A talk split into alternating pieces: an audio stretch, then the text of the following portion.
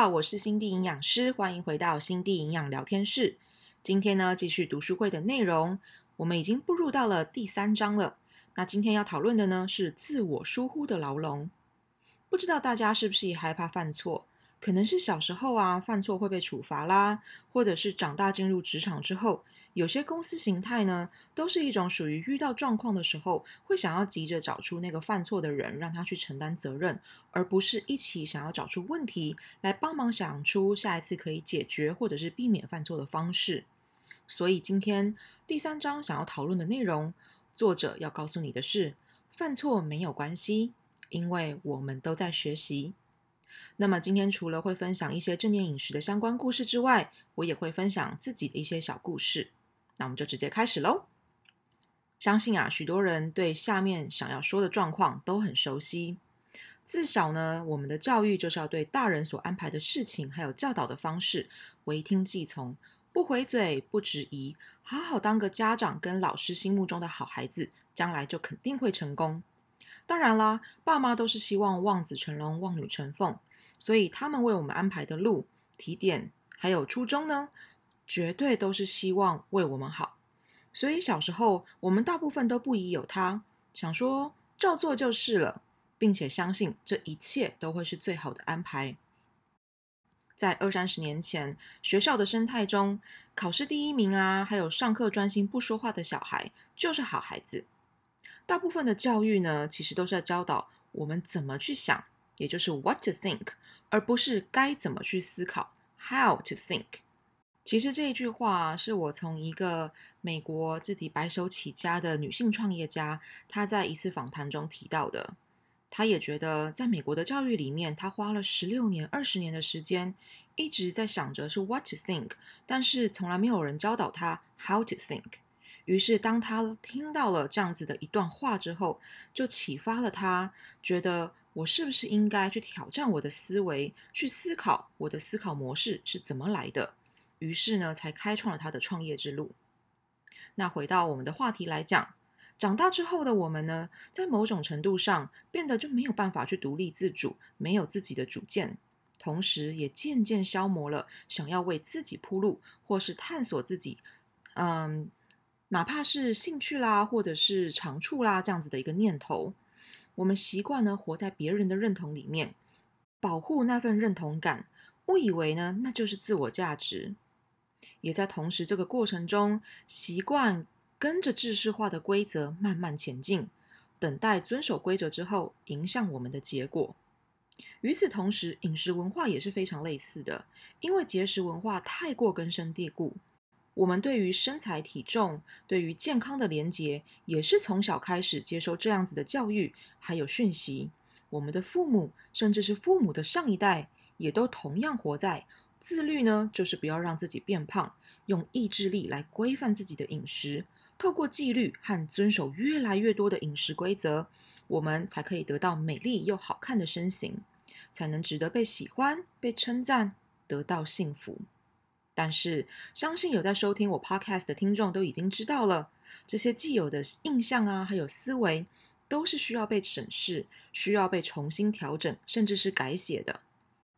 曾经有一个案例呢，是这位客户，他从小跟爸爸妈妈在一起生活的时候呢，爸爸妈妈就会非常的在意体重还有饮食。于是小时候的他，天天听着父母谈论热量啦，还有要称食物的重量啊，还有计算步数啊，还有运动所消耗的热量等等。即便小时候的他，可以透过先天知觉，正常的去饮食，选择什么时候吃，什么时候停，想要吃什么，不想吃什么。但久而久之，他也习惯把父母看待食物的标签，去看待生活中面对各种食材还有菜肴的方式。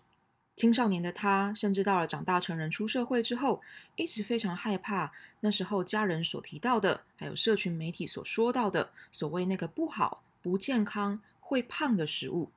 于是他的害怕越来越明显，他害怕自己有一天也会变胖，吃到了那些食物之后会发生意想不到可怕的事情，让他变得不好看、不值得幸福、不值得快乐。于是。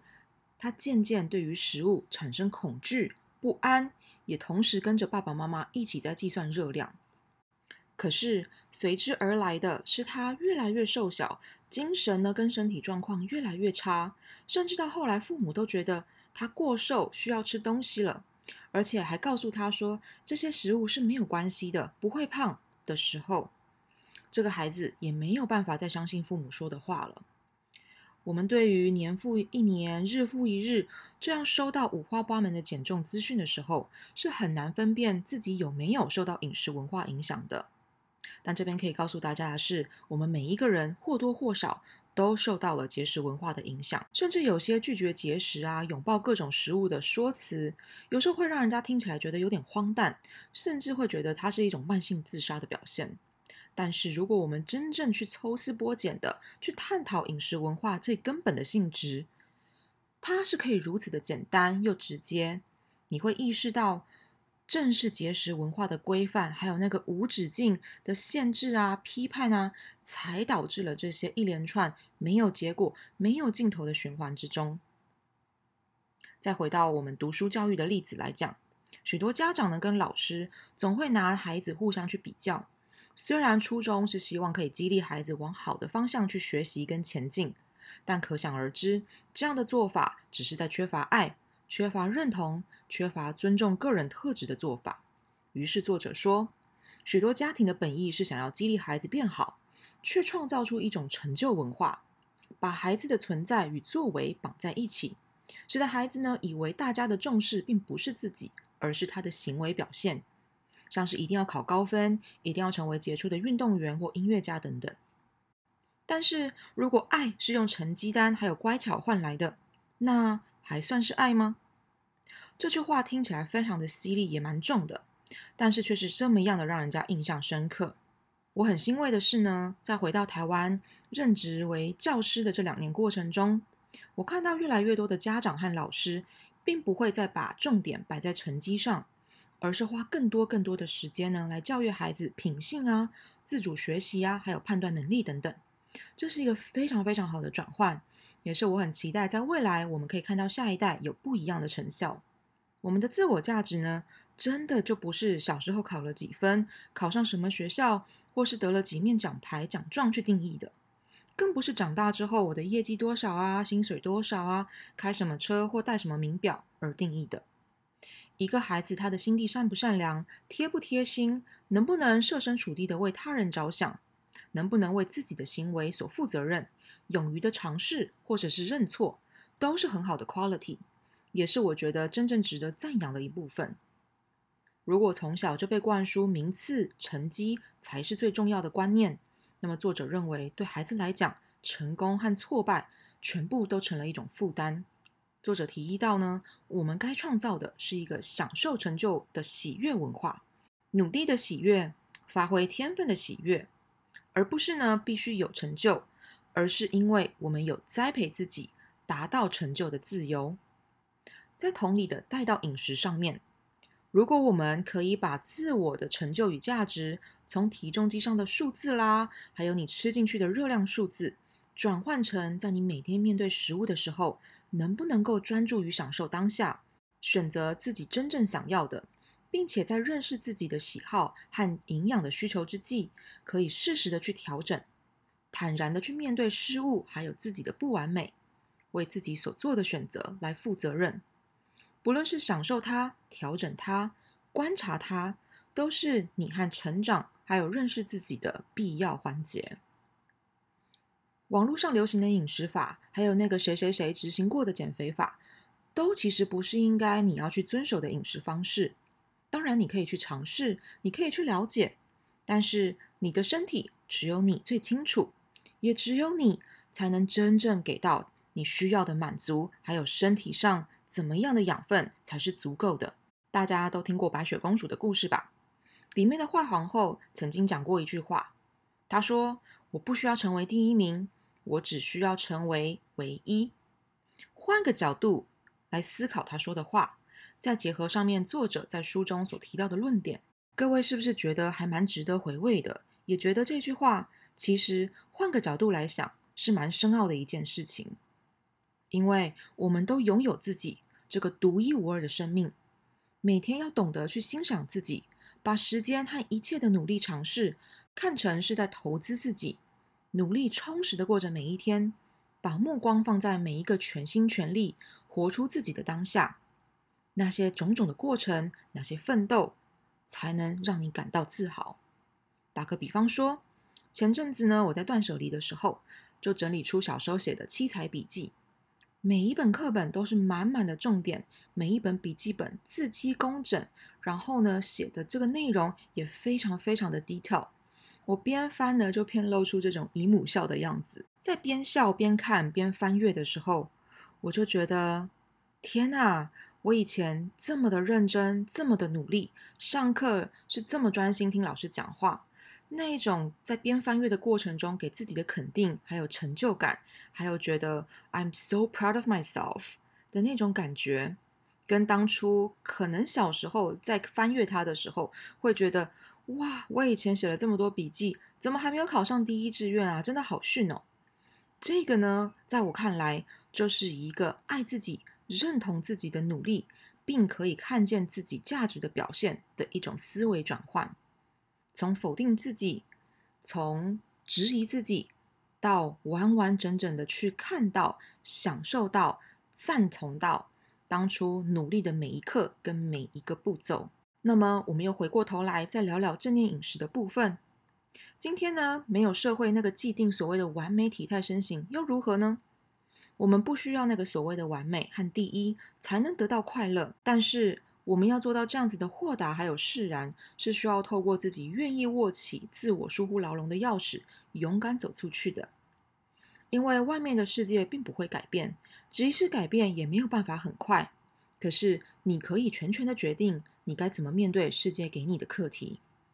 所以对于第三章，我想说的结论是：不需要活在别人的眼光里，因为你一辈子都拥有的只有自己。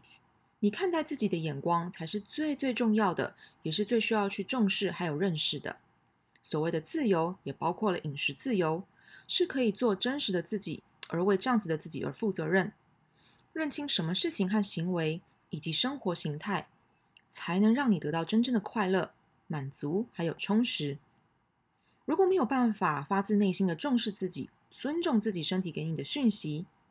就算外界再给你再多的鼓励跟赞扬。你也会感到不是那么真实，同时你也改变不了对自己的观感。当你愿意做自己的时候，愿意真正去认识自己，你会在每一个尝试而去负责任，去了解它是在你成长的每一个环节的步骤，你便会更自然的去接纳自己，为自己而活，并且活出属于你的光芒。我尤其呢喜欢他的结尾，他说：“找到真实的你。”不断填满更多的你，不需要为了被爱去刻意做什么，只要当自己就够了。愿你的每一天都更像你。那我把这段祝福的话也一样送给各位听众朋友。最后，我们就要来聊聊这个书中给你们的三把钥匙。第一把钥匙，如何逃出自我疏忽的牢笼，是每天可以花五分钟的时间练习品尝愉悦的感受。让这样的练习变成习惯，熟能生巧，你会更容易的去感受到这个世界所带给你的满足跟快乐。不论是阳光洒在皮肤上的温暖，听到小朋友骑着车玩耍的笑声，亲朋好友给你的拥抱跟鼓励，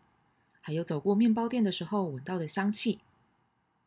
再来第二把钥匙是工作、爱还有玩乐。作者建议大家可以做出一张图表。呈现自己在一周当中每天醒着的时间，以及标出每天花多少时间在工作、爱还有玩乐。试问你自己，你该怎么样去分配，才能为目前最受疏忽的一部分付出多一点点的时间？最后第三把钥匙是给自己一些关爱。回想一下，你面对别人的请求还有要求的时候，你的回应通常是什么呢？你伴随的心情又是如何呢？去在意你的感受，而不是你决定会带给别人什么样的感受。这个道理在面对饮食还有走向饮食自由的时候也是非常重要的。别人对你的观感，别人对你身形体重的评价，这些都远远不足于你自己对于你在饮食上面的看法，还有对于健康的定义。要记得，当你懂得爱自己的时候，你才有办法真正也为对方做点什么。你的心境、你的行为，还有你的结果，全部都是环环相扣的。好啦，今天这就是第三章的内容。希望这样子的整理有帮助到大家，也希望大家喜欢这样子的节目。如果有任何想要提出来讨论的，都非常欢迎，随时可以在 Instagram 或者是 Facebook 上找到我心地营养师，来和我留言聊天，讨论一下今天 Podcast 的内容哦。那今天这一集就到这里喽，我们下期再见，拜拜。